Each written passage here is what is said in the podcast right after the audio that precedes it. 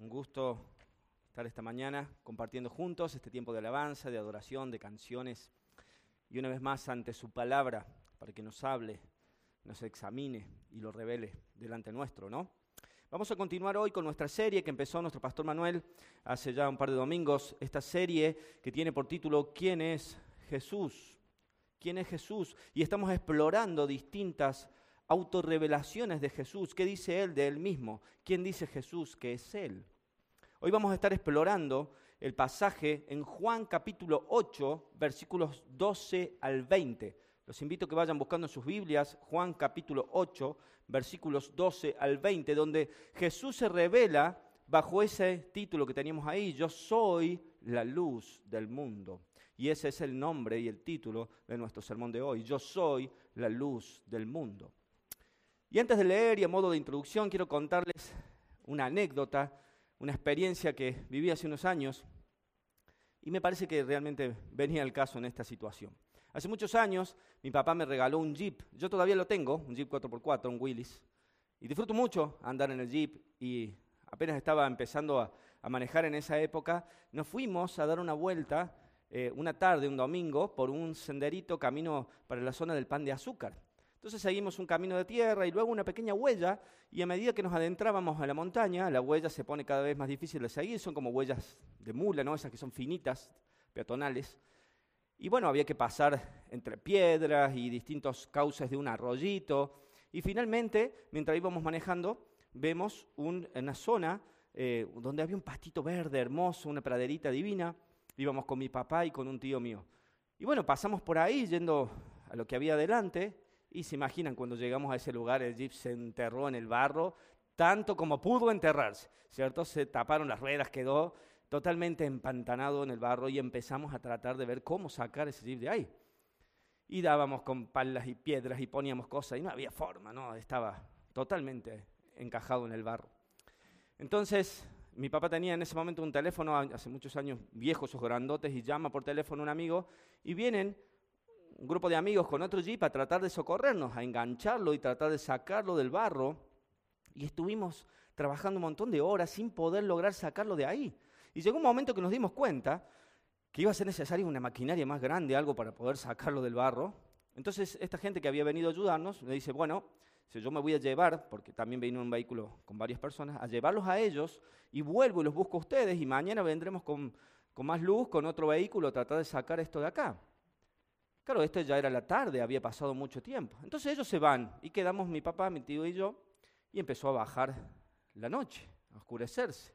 Y resulta que estábamos ahí y en esa época no teníamos celulares con linternas, no llevábamos nada, íbamos a dar una vueltita, imagínense, y estamos tres y se empieza a poner oscurito. Y dijimos, bueno, ¿qué vamos a hacer? Nos vamos a quedar acá en medio de la oscuridad, vamos a tener que empezar a caminar siguiendo el sendero a ver dónde nos encontramos con esto que nos busca. Entonces empezamos a caminar siguiendo las huellas que habíamos dejado en el monte. Y a medida que entró a ponerse más oscuro, se nos hacía cada vez más difícil seguir ese camino. Era cada vez más complicado. Y llegó un momento que ya no nos veíamos ni las manos, era una oscuridad, esas noches rarísimas, vieron que no hay luna, que uno está encima en un lugar como el campo, que los árboles, las sombras, la oscuridad es total, uno no ve nada. Entonces caminábamos en total penumbra y escuchábamos solo nuestras voces.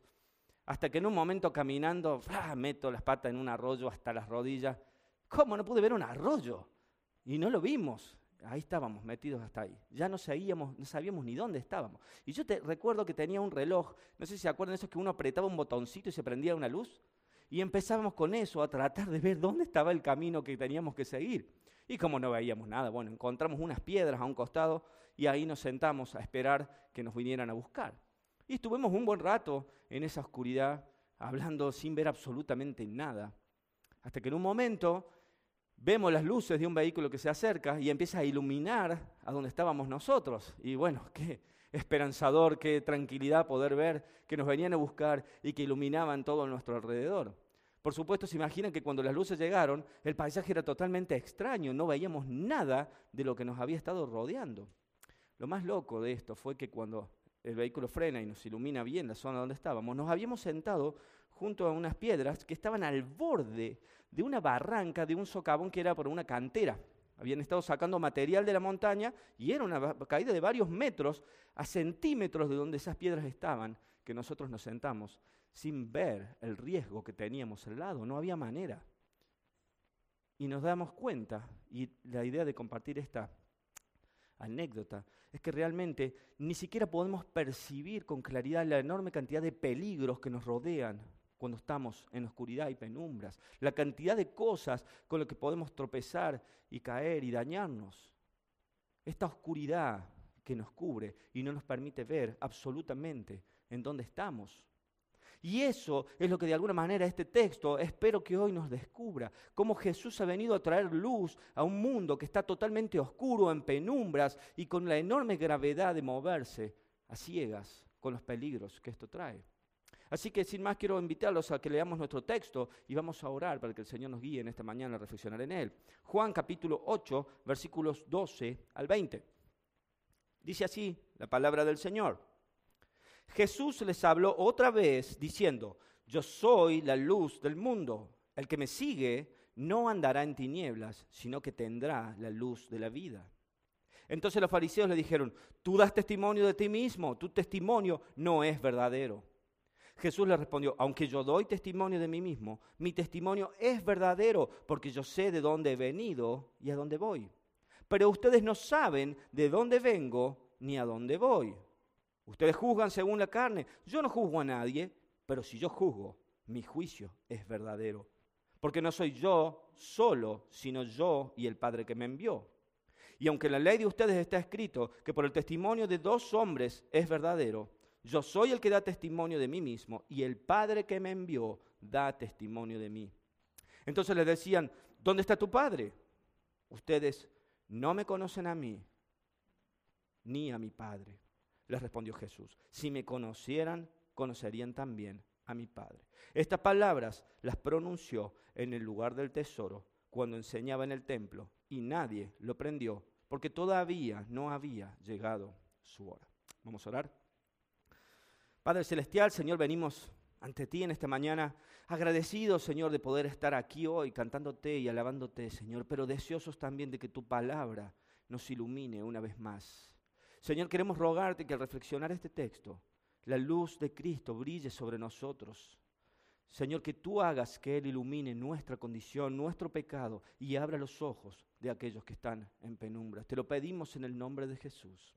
Amén y. Bien. Para entender este texto, que es bastante complejo, necesitamos entender un par de cosas. Entonces yo dividí este texto para que ustedes lo puedan seguir y lo podamos entender bajo tres porciones grandes, bien, bajo tres subtítulos. Primero tenemos la ocasión. ¿Dónde estos eventos se están desarrollando? ¿Qué estaba pasando? ¿En qué momento? ¿En qué contexto es que Jesús hace esta afirmación de sí mismo? La segunda es la declaración en sí mismo. ¿Qué es lo que él dice acerca de él? Y la tercera es la invitación o la promesa que Jesús hace en función de su declaración.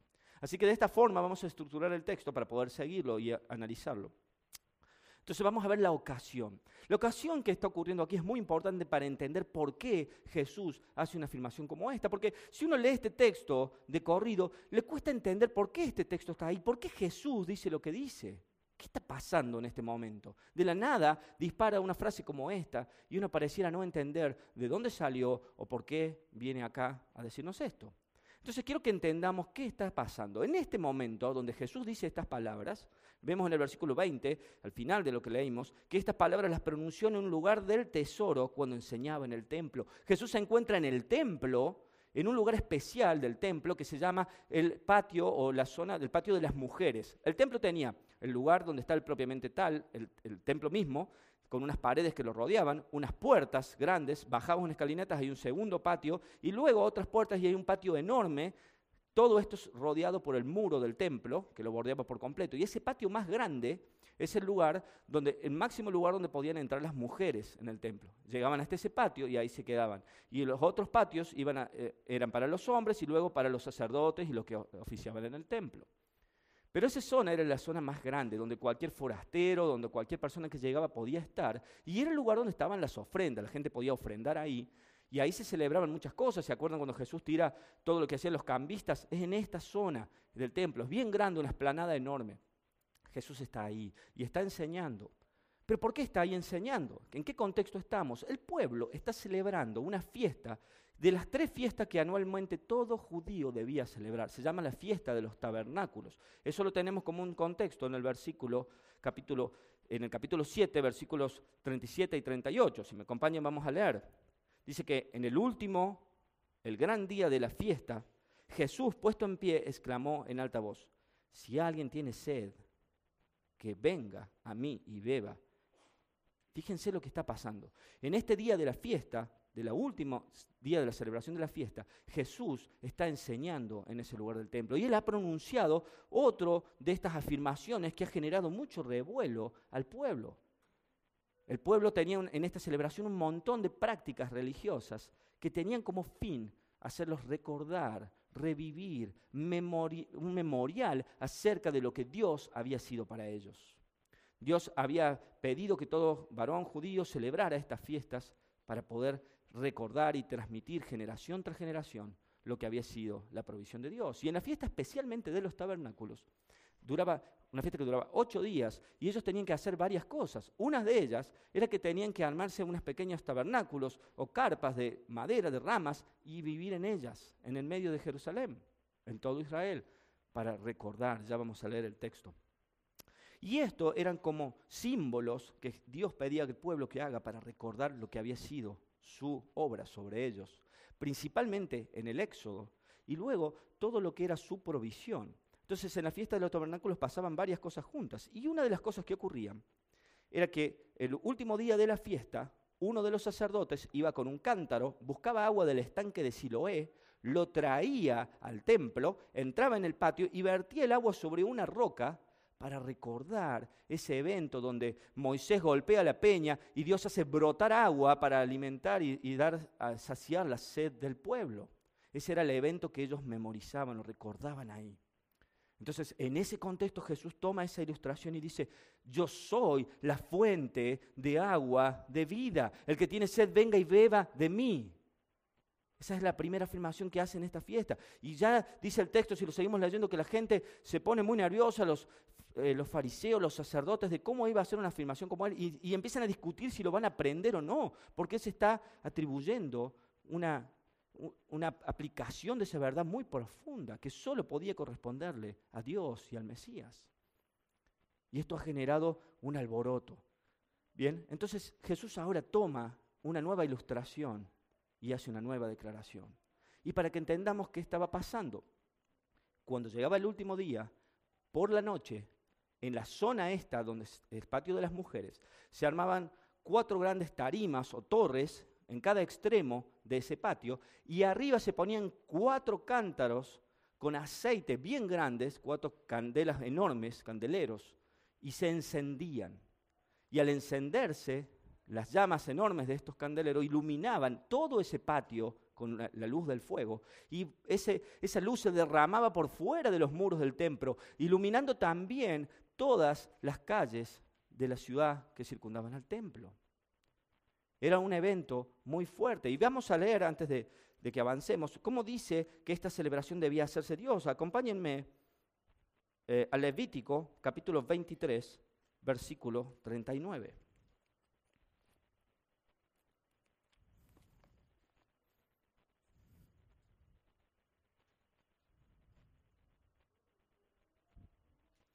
Levítico 23, 39.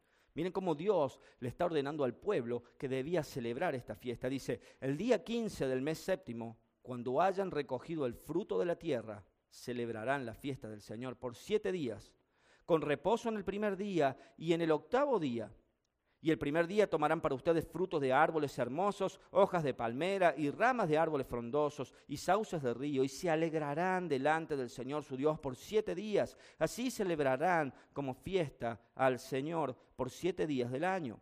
Será estatuto perpetuo para todas sus generaciones, la celebrarán en el mes séptimo. Habitarán en tabernáculos por siete días.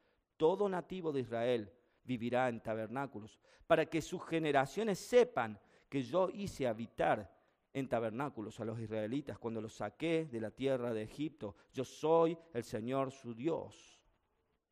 Fíjense cómo Dios está ordenando al pueblo celebrar y les dice, cuando hayan levantado las primeras cosechas, celebrarán delante de Dios, pero lo celebrarán en tabernáculos para recordar a las generaciones que yo los hice habitar cuando los saqué. ¿Ven que Dios mezcla dos cosas en la celebración?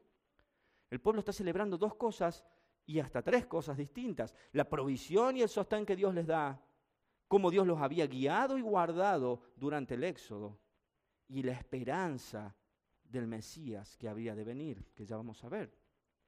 Entonces ahora, en este momento de celebrar, ellos encienden estos candelabros enormes que tenían como propósito recordarle al pueblo esa luz que los guió en el desierto mientras ellos caminaban en la oscuridad del desierto. Esa nube que de día los cubría, pero de noche se convertía en una nube de fuego para iluminar su camino. Ellos tenían que recordar y al iluminar el templo, esto les hacía voltear la mirada y glorificar y alabar a su Dios por su guía, por su cuidado y por su provisión en ese momento. Ahora, para entender lo que está pasando acá debemos ir un poquito para atrás. Ellos no tenían como nosotros un alumbrado público de lámparas LED de luz neutra. Ellos tenían una oscuridad enorme cuando caía el sol. Y la única forma de mantenerse en la calle era con una antorcha. Y en pocos lugares se ponían antorchas para iluminar el paso y que uno no tropezara. Ahora, cuando este día se iluminaba todo el templo con estos enormes candelabros, la luz rebalsando, iluminando las calles, era un momento glorioso. Era un momento donde la luz de Dios, esos candelabros simbolizaban esa luz de Dios que cubría y guiaba al pueblo. Y el pueblo dice que salía con antorchas marchando por las calles para recordar cómo la luz los guió en la oscuridad. Y es viendo esas luces encenderse que Jesús se para y declara delante de ellos, yo soy la luz del mundo. Por eso él hace una afirmación de ese tipo en ese momento, yo soy la luz del mundo. Y es como si él dijera mirando, viene esa luz que ilumina tenuemente la oscuridad de este lugar. Yo fui esa luz que los guió, yo soy la luz que los cubre, pero no solo en este templo, yo soy la luz que ilumina toda la humanidad, yo soy la luz del mundo. Y el pueblo tenía que celebrar esa luz. Fíjense que es la luz que en Éxodo, Éxodo 31, si me acompañan, nos muestra con claridad cómo esa luz operaba delante de ellos. 31, perdón, Éxodo 13, 21. Éxodo 13, 21 y 22 dice así. El Señor iba delante de ellos de día en una columna de nube para guiarlos por el camino y de noche en una columna de fuego para alumbrarlos a fin de que anduvieran de día y de noche. No quitó de delante del pueblo la columna de nube durante el día ni la columna de fuego durante la noche. Dios había descendido sobre su pueblo para darles reparo y sombra y dirección durante el día. Y de noche luz, calor y resguardo y guiarlos en la oscuridad del desierto. Y el pueblo tenía que celebrar cómo Él había sido su luz, la luz que guía al pueblo. De este modo, en esta celebración para el pueblo se empiezan a unir todos los aspectos que esta tiene. Están celebrando a Dios por su provisión, por las cosechas, por el agua que viene de Él para que ellos tengan lo que necesitan, pero celebrando cómo los sostuvo, los guió y los guardó en el desierto, en aquel viaje del Éxodo. Pero también celebraban a ese Mesías prometido que habría de venir y lo que hacía Jesús, lo que acostumbraba a hacer Jesús, era tomar todas estas analogías de lo terrenal y aplicarlas a la espiritual. Él tomaba todas las escenas que ellos tenían como su práctica religiosa y aplicárselas a él mismo, revelando la profundidad espiritual de lo que tenían. Él, era aquel a quienes ellos esperaban. Todo apunta a Él. Y eso es lo que Él estaba mostrándoles en ese momento. Yo soy la luz que ilumina el mundo. Y esa es la declaración. Y ahora vamos a tratar de entender este segundo punto. ¿Qué es lo que Jesús declara? Vimos la ocasión, en qué momento esto se da. La declaración que Jesús hace, yo soy la luz del mundo. En este contexto, Jesús lanza esta frase. Cuando Él dice yo soy la luz, Él hace una afirmación que ya vimos con el pastor Manuel, que habla acerca de este Dios que se revela con una frase poderosa desde Moisés para acá diciendo, yo soy el que soy, yo soy el Dios autoexistente, que existo por mí mismo, que no necesito de nada, no necesito de nadie, yo soy el que soy, le dijo Moisés. Y acá Jesús dice, yo soy no solo el autoexistente, sino aquel que provee todo lo que necesitan para vivir. Yo soy el todo para mí mismo, pero soy el todo para todos. Él es el que provee todo lo que necesitamos. Él es el yo soy de Dios. Cada declaración que Jesús hace acerca de Él mismo es una declaración impecable, es una declaración gloriosa y única acerca de Él. Hermano, cualquier cosa que nosotros declaremos de nosotros mismos no es más que una de muchas. No hay nada particular. Pero cuando Jesús habla y declara algo de Él mismo, todo es único y perfecto. Y Él se declara como el yo soy la luz de Dios. Ahora, ¿qué es esto de una luz que había sido prometida? Porque imagínense el eco de esas palabras. Toma la expresión de Dios a Moisés que ellos conocían, pero ahora la aplica que Él provee la luz necesaria en un contexto que están recordando a que Dios los guió en la oscuridad. Yo soy aquel. Y las palabras de su Mesías guiándolos no deben haber hecho más que mucho ruido en sus mentes. Si me acompañan, fíjense lo que se dijo en Isaías 42. Vamos para allá, por favor.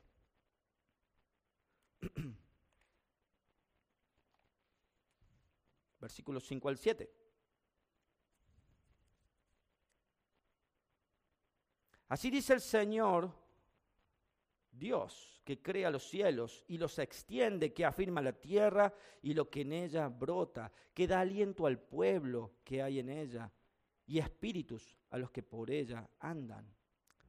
Yo soy el Señor, en justicia te he llamado, te sostendré por la mano y por ti velaré, te pondré como pacto para el pueblo, como luz para las naciones, para que abras los ojos a los ciegos, para que saques de la cárcel a los presos y de la prisión a los que moran en tinieblas. Yo soy el Señor, ese es mi nombre.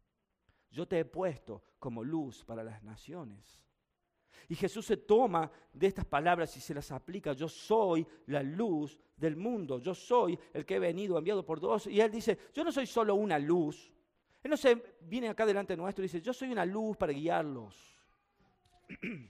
Yo soy una luz en Jerusalén. O yo soy una luz en Israel o Judá. Él dice, yo soy la luz del mundo. Él es la luz completamente. No es que en Él hay luz, Él es la luz de los hombres, Él es la luz del mundo. Miren Isaías 49, 6. Dice así, dice Él, poca cosa es que tú seas mi siervo para levantar las tribus de Jacob y para restaurar a los que quedaron de Israel también te haré luz de las naciones para que mi salvación alcance hasta los confines de la tierra. Miren qué gloriosas palabras declara Dios sobre su Mesías ahí en Isaías. Poca cosa es que tú seas mi siervo para levantar a las tribus de Jacob. Esto no es suficiente. Poca cosa es que vos vengas a restaurar la casa de Israel. Yo te haré una luz para las naciones, para que mi salvación se extienda hasta los confines de la tierra. Jesús está anunciando que Él es ese Mesías prometido que ha venido a dar luz a todas las naciones. Él es la luz del mundo que ha venido a alumbrar la oscuridad y la penumbra que el pecado ha dejado en medio nuestro. Él ha venido a revelar la oscuridad en la que vivimos. Jesús es la luz que alumbra a todo hombre. Jesús es la luz que disipa la oscuridad. Fíjense Juan, capítulo 1, volvamos al Evangelio de Juan.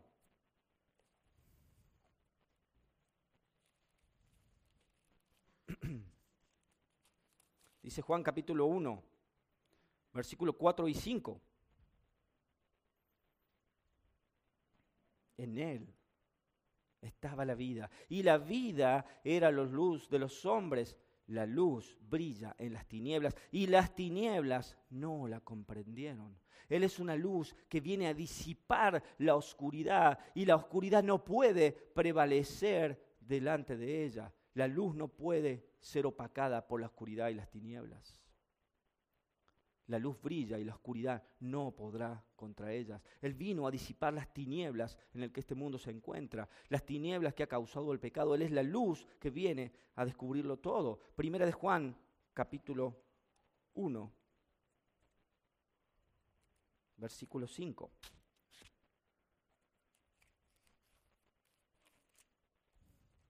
Dice así, y este es el mensaje que hemos oído de Él y que les anunciamos, Dios es luz y en Él no hay ninguna tinieblas. Donde Él está, las tinieblas no pueden prevalecer. Jesús es el que se revela como esa luz que viene a descubrirlo absolutamente todo. Hermanos, cuando nosotros hablamos de luz, realmente nos cuenta entender la profundidad de lo que se está hablando. Saben, cuando hablamos de la luz física y la luz natural, los científicos llevan años y años estudiándola y ya han podido descomponerla y ya saben que la luz es blanca y que se disipa en colores cuando uno la abre eh, y todavía discuten si la luz es una onda o la luz son partículas y hay quienes dicen que sí a las dos cosas y hay quienes dicen que eso no puede ser cierto, sin embargo ocurren juntas. Y la verdad que es poco aún hoy lo que nosotros entendemos acerca de lo que la luz es. Difícil es que nos pongamos nosotros a discutir, a tratar de entenderla, a tratar de explicarla.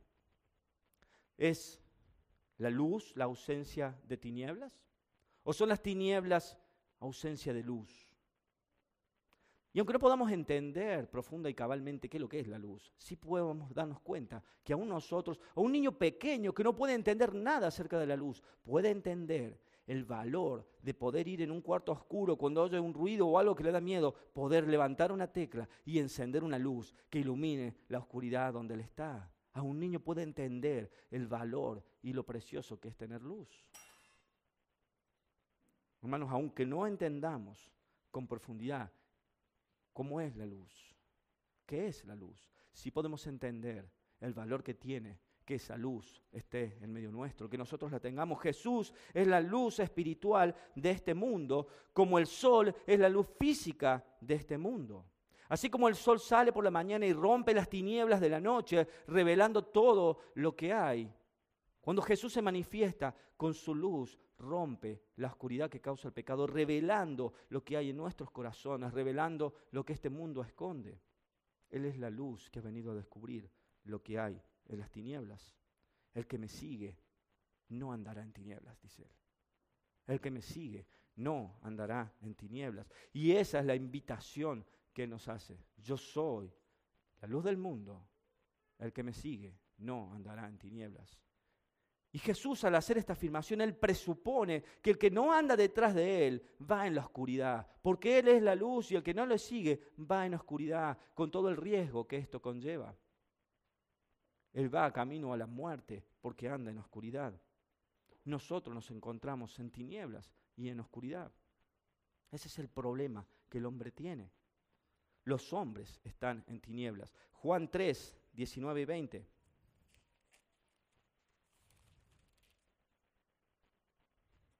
Miren lo que dice. Y este es el juicio.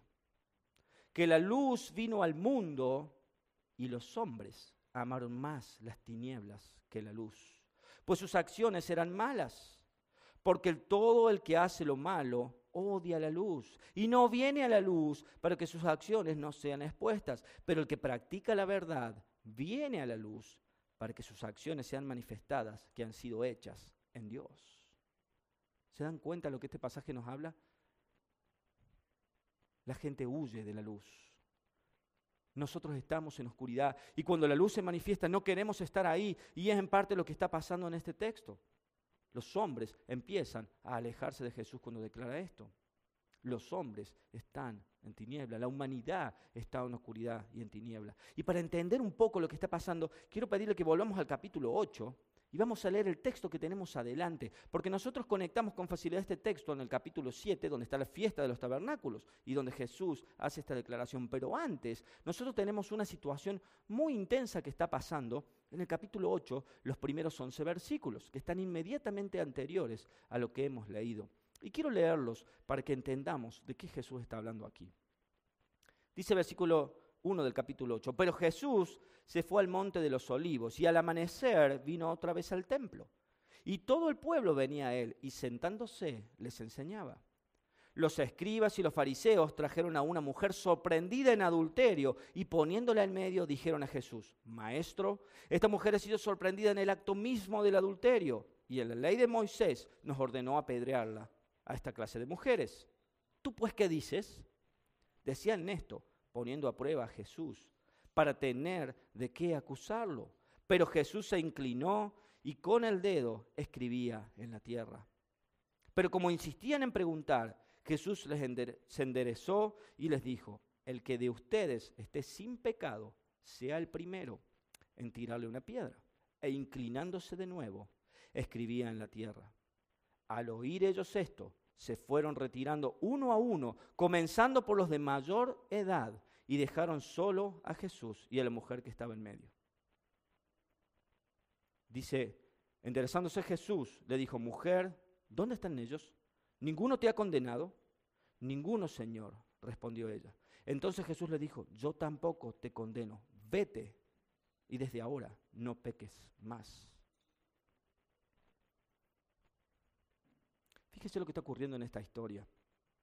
Es una historia muy dramática. De repente unos hombres, unos fariseos, toman, unos hombres religiosos, a una mujer que ha sido sorprendida en adulterio y la vienen arrastrando y tratan de visualizar la idea. Van arrastrándola a esta mujer y la llevan delante de Jesús y muy posiblemente la arrojan delante de él en el suelo, humillándola tanto como pueden. Y lanzan su acusación delante de él.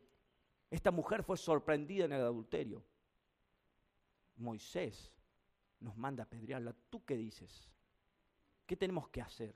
Y la idea de ellos, dice el texto, que era para probarlo. Ellos en realidad no tenían mucho interés en apedrear a esta mujer. Lo que sí querían era apedrear a Jesús y encontrar una forma para que él se pisara, dijera algo que les diera un motivo para poder ellos hacer un juicio sobre Jesús. Están esperando y la tiran ahí, la humillan, sabiendo de que esta mujer estaba totalmente vulnerable. Pero vemos en esta historia que los que acusan a esta mujer son tan, pero tan pecadores y culpables como ella. Porque ellos, dice que al oír ellos esto, versículo 9, se fueron retirando uno a uno, comenzando por los de mayor edad, y dejaron solo a Jesús. Ellos se fueron delante de él cuando Jesús les dijo algo. ¿Qué es lo que hizo Jesús? Él tomó una situación y empezó a exponer, a dar luz a su pecado. Dicen que Jesús, ¿qué hizo? Cuando vino la acusación, vemos en el texto que él se inclina a tierra y empieza a escribir, casi sin reaccionar delante de esta acusación. Y como le increpaban y le seguían declarando cosas, dice que levanta su rostro, dice, el que esté libre de pecado, tire la primera piedra y vuelve a inclinarse en suelo. Y uno a uno se fueron alejando. Ahora, ¿por qué pasa esto? Hace unos años escuché a un predicador analizando este texto y me encantó su, su interpretación y él decía, amparado en un salmo, que para él lo que Jesús estaba haciendo ese día fue humillarlos uno a uno, exponer el pecado de cada uno de ellos.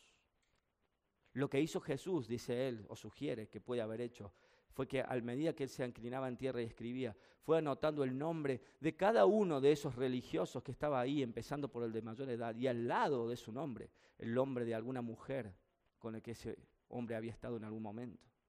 Tal vez uno de ellos, en un viaje hacia alguna ciudad, se encontró con alguna mujer y pensó que su pecado había quedado allá escondido. Y Jesús empieza a exponer en el suelo. Y es una linda forma de entender qué pasaba ahí, ¿no? Tal vez pudo haber sido esto porque sin duda Él conoce cada uno de nuestros pensamientos, cada uno de nuestros pecados.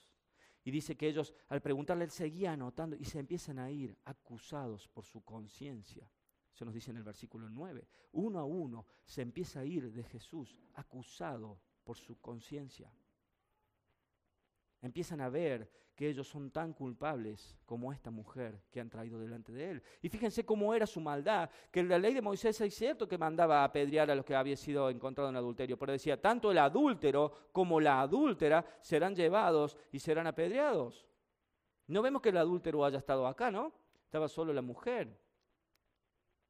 Ahora Jesús les dice, bueno, el de ustedes que esté libre de pecado, sea el primero en tirar la piedra. Lo que hace Jesús es descubrir, iluminar el pecado que habita en sus corazones, que uno a uno, acusado por su conciencia, se empiezan a alejar de la situación. Y dice que Jesús levanta la mirada y dice, mujer, ¿dónde están los que te acusan?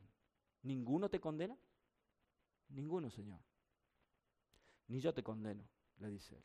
El único que tenía la autoridad, que tenía la capacidad, que tenía la libertad de poder apedrearla y hacer un juicio justo, no la condenó. Ni yo te condeno. Pero ve y no peques más. Uno a uno, al ser descubiertos su propio pecado, empezaron a alejarse, acusados por su conciencia. Sin duda que al ser expuesta la situación, si estás libre de pecado, tira la primera piedra. No, no es difícil de entender lo que ocurre. La están acusando de adulterio y él les dice, perfecto, es como si hubiera dicho, el que no cometió adulterio, tire la primera piedra. Y ninguno pudo tirar la piedra. Creo que habla mucho de la condición, de la oscuridad, del pecado que habita en el corazón de los hombres. Y él ilumina la situación, no solo de cómo ejercer el juicio sobre ella, sino de la condición de oscuridad y tinieblas que habita en el corazón de cada uno. Y cada uno de ellos empieza a huir de la misma forma que si uno prende al escuchar un ruido, una luz en un patio y hay un ladrón que se quiere meter y sale despavorido para que no lo vean. La luz descubre la miseria y los pecadores huyen de él. Jesús es la luz de los hombres. Él vino a revelar las tinieblas que habitan en nosotros, las tinieblas de nuestra humanidad. Y es por eso que tantos hombres y mujeres hoy rechazan el Evangelio. ¿Cuántas veces han escuchado decir a alguien, no, yo no voy a la iglesia porque ahí uno tiene que cambiar mucho, yo tengo que cambiar mi forma de vida y yo no quiero? amamos nuestro pecado y no queremos que nada lo descubra. No queremos quedar en evidencia. Y Jesús ha venido a traer luz sobre nosotros, sobre esta humanidad y sobre sus tinieblas. Juan 1, 9 al 11.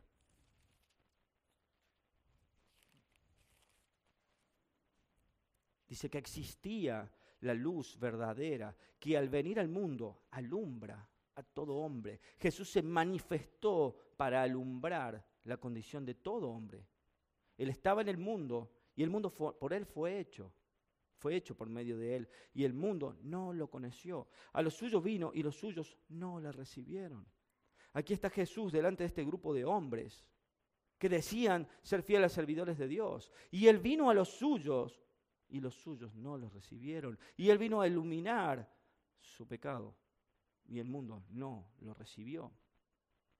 Pero sigue este texto diciendo algo maravilloso. Pero a todos los que le recibieron les dio el derecho de llegar a ser hijos de Dios. Es decir, a los que creen en su nombre a todos los que sí recibieron la luz, Él les dio el derecho de llegar a ser hijos de Dios. Y esa es la invitación que Jesús nos está haciendo en este momento. El que me sigue ya no andará en tinieblas y oscuridad, ya no estará bajo la opresión de la muerte y del pecado, sino que la luz brillará sobre él y les da el derecho de llegar a ser hijos de Dios. El que me sigue no estará en oscuridad. Juan 1, 12 y 13. Él nos guía hacia la verdadera tierra prometida. Jesús toma estas palabras que el pueblo entendía con claridad.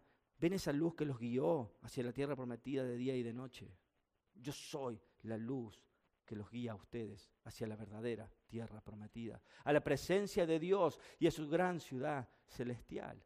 Él ha venido a guiarnos a nosotros hacia Él. Él vino a traernos luz para que vivamos. Sin luz, hermanos, no hay vida. Sin Cristo no hay vida.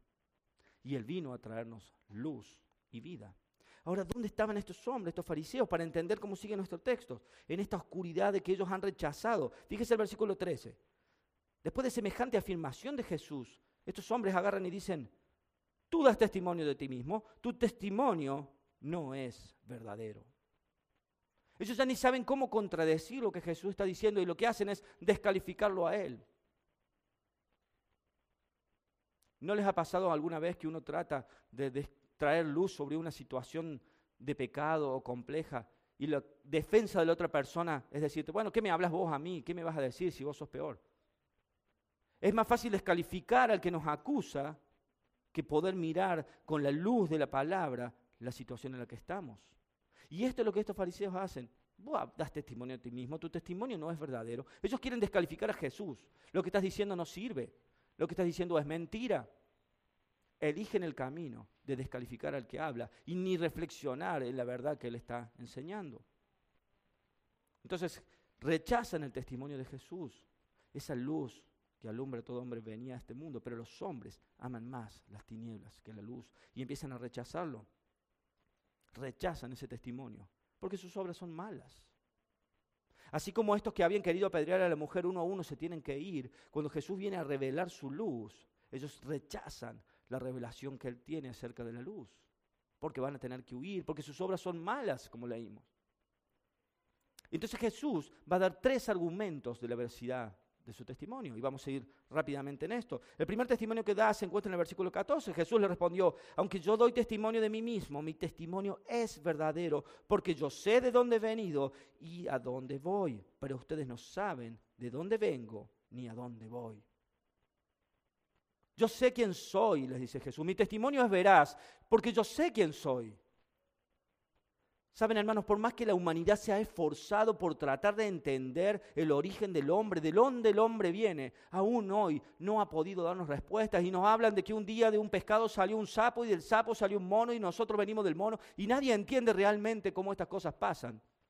No sabemos de dónde venimos y mucho menos aquellos que no tienen a Dios saben a dónde van. Y hablan de reencarnación y hablan de que esto es todo lo que hay. Nadie sabe ni de dónde viene, ni de dónde va, pero Jesús sabía, Él venía del Padre, de la eternidad, Él venía de haber creado todo y sostenido todo, y ahora Él va al Padre, y Él va a pasar por la cruz para darnos vida, y va a ir al Padre, y va a volver por su iglesia.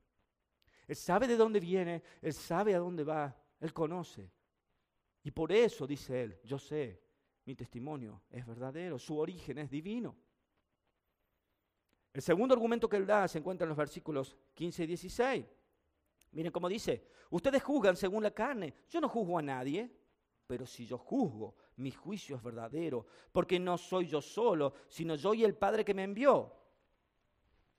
Estos hombres habían juzgado según la carne a esta mujer en adulterio.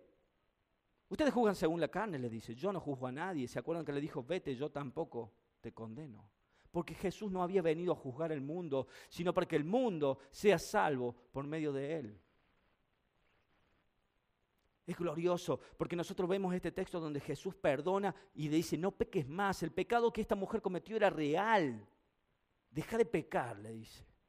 Está mal, pero yo no te juzgo, porque vine a traer vida, perdón.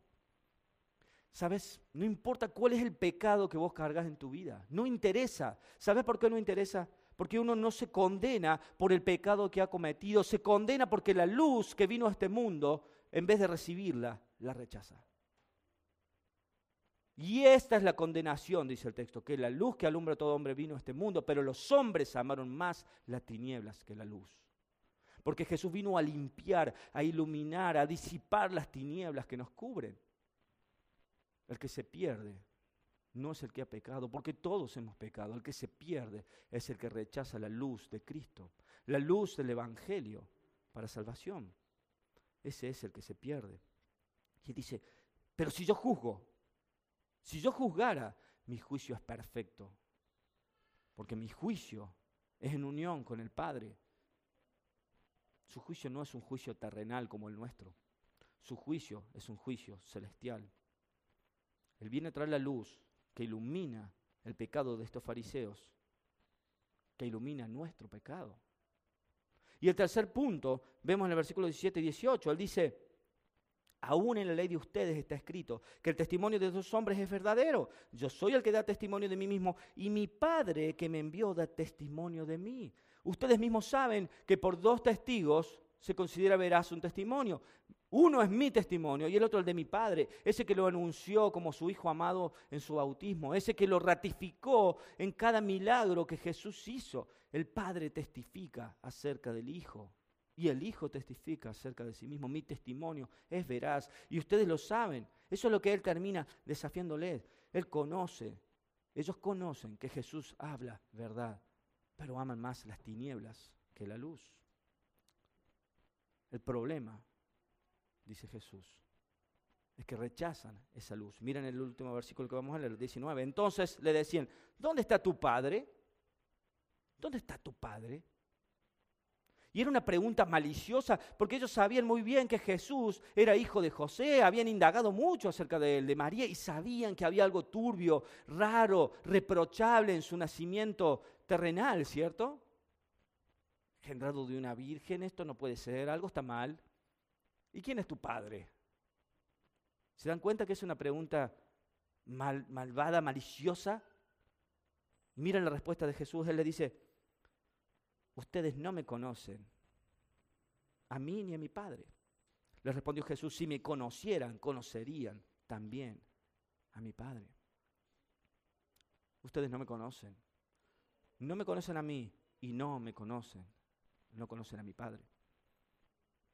Porque no quieren venir a la luz. No pertenecen a la luz. No son de la luz y están en la oscuridad. Hermanos, vivimos en una época donde hay mayor luz natural en las noches que en ninguna otra época de la historia. Anoche le mostraba a mi hija y a mi señora el paso de la Estación Espacial Internacional por el cielo. Y es algo, un espectáculo enorme, rarísimo de ver, muy, muy especial, ¿no? Es una nave que está orbitando nuestro planeta y brilla con una luz enormemente fuerte al pasar por el cielo y llama la atención. Yo a veces voy manejando y lo veo y es muy fuerte su luz. Pero lo más raro es cuando uno ve desde la estación espacial cómo se ve la Tierra en la oscuridad. Y mientras la estación pasa, va filmando nuestro planeta que está en las sombras de la noche y se ve el brillo de las ciudades, cómo ha ido tomando lugar en la oscuridad. Vivimos en una época llena de luz, pero con un mundo que vive en absoluta tiniebla y oscuridad. Vivimos en una época de descubrimiento, pero con una enorme ceguera y falta de conocimiento acerca de lo que hay. Jesús es la luz que ha venido a disipar las tinieblas del alma, las tinieblas que ha causado el pecado, las tinieblas de la angustia, las tinieblas de la desesperanza, las tinieblas del miedo a lo que ha de venir. Jesús ha venido a traer luz a la humanidad. ¿Hacia dónde se dirige? Él ha venido a llamarnos, a invitarnos a seguir su luz y a darnos su luz y aquellos que reciban su luz ya no andarán en oscuridad. El perdón del pecado, hermanos, la justificación mediante la justicia de Cristo, la superación progresiva y gradual del pecado que nos asedia y nos lleva a ir caminando hacia la santidad la guía de Él en las dificultades, la esperanza en el peligro, el consuelo en la aflicción, el triunfo en la muerte. Todo esto es la herencia de los que siguen a Cristo, los que lo siguen en fe. Esto es la luz que Él ha venido a traer. Y si esto no es la luz, hermanos, la luz que es entonces. Él ha venido a traernos su luz, su esperanza, iluminarnos el camino hacia Dios, hacia nuestra tierra prometida. Y Él nos invita a venir a Él. Si vos no estás en la luz, yo quiero invitarte a que me acompañes a leer Juan capítulo 12, versículos 35 y 36. Miren lo que dice este texto. Juan 12, 35 y 36.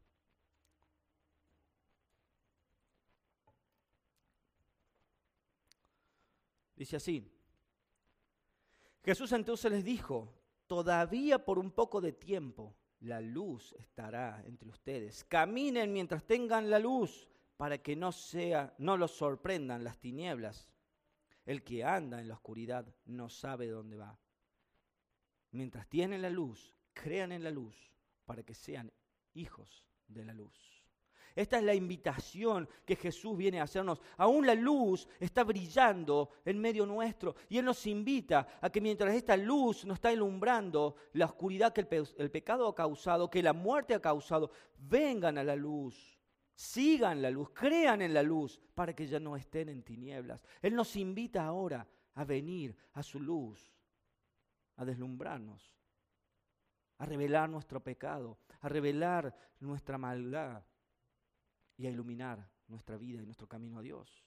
Él nos invita a venir con arrepentimiento y fe. Si Él no es la luz todavía que guía tu camino, Él te está invitando a que le busques a Él, a que busques la luz mientras todavía está en medio nuestro. Porque el que anda en tinieblas va a tropezar. Y si vos estás en la luz, dice el Salmo 27, versículo 1,